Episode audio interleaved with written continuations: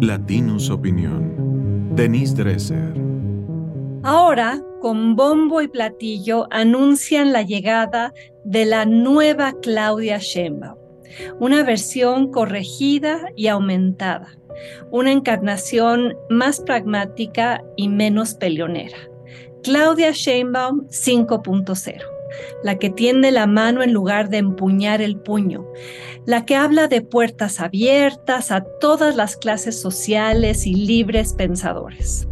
Sus múltiples propagandistas auguran el arribo de la verdadera estadista, capaz de cambiar el tono pendenciero que el presidente López Obrador ha asumido a lo largo del sexenio. En su nueva variante, dicen, Claudia encabezará cambios positivos. Después de haber sido liberada por el dedazo disfrazado, la Claudia que fue copia y calca de AMLO finalmente podrá ser racional y científica.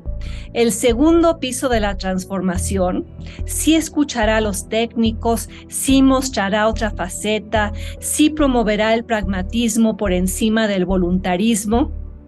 Y si mi abuelita tuviera ruedas, sería bicicleta.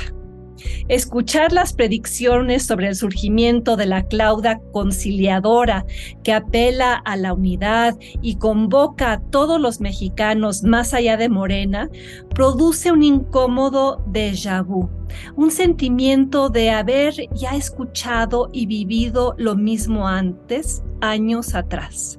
Esa narrativa del Tlatuani terzo ya la promovieron los voceros de AMLO en la campaña de 2018. ¿Cuántas veces no oímos a Tatiana Cloutier, a Gerardo Esquivel, a Alfonso Romo y a tantos más argumentar que López Obrador había dejado atrás el radicalismo y la polarización, que había aprendido las lecciones de elecciones pasadas en las que restó en vez de sumar, alienó en vez de amplificar, dividió en lugar de unir? Pero el problema es que AMLO fue uno en campaña y otro en el poder.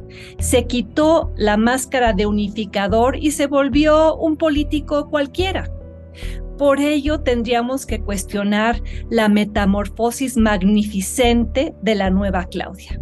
Y no por cinismo o conservadurismo, sino por experiencia, por haber aprendido la lección que el López Obradorismo penosamente enseñó la 4T no puede ganar elecciones si se radicaliza.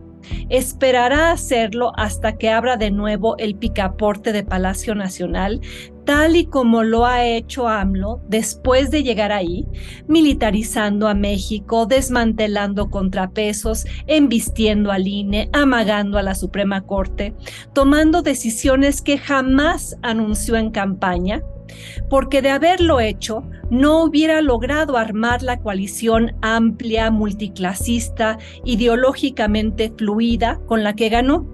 AMLO se disfrazó de conciliador sonriente y Claudia intentará hacer lo mismo. Pero el proyecto de Nación 2024-2030 que le han preparado y que ya circula por ahí, contradice su supuesta reinvención como reina de la izquierda racional.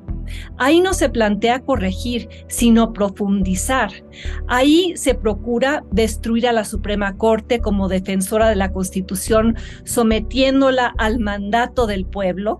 Ahí se propone la construcción de una nueva refinería que contradice las credenciales ecologistas de la doctora Sheinbaum. Y luego también plantea la extinción, readecuación o relocalización constitucional de órganos autónomos o desconcentrados la eliminación de los transgénicos, la construcción de una segunda etapa del aeropuerto Felipe Ángeles, la eliminación de todas las referencias a la excelencia educativa en la Ley General de Educación, la consolidación de la Guardia Nacional y modificaciones constitucionales que entrañarían profundizar el militarismo de la seguridad pública y finalmente adecuaciones legales necesarias para, como dicen, evitar que las redes sociales impongan una narrativa única en la discusión pública. Finalmente quieren institucionalizar la mañanera, divisoria y polarizadora como la conocemos. En pocas palabras, gran parte del contenido de ese proyecto de nación es alarmante y no abona a la construcción de la nueva Claudia.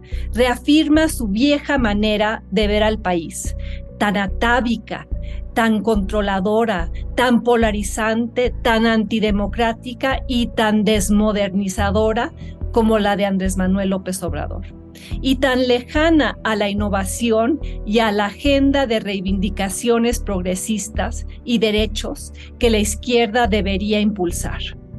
Hoy intentan entonces vendernos una quimera que deberíamos ver con mucho escepticismo. La 4T ya engañó una vez y podría volver a hacerlo, dibujando a una Claudia que promete edificar el segundo piso, pero en realidad planea el regreso a las catacumbas. Esto fue una producción de Latinus Podcast.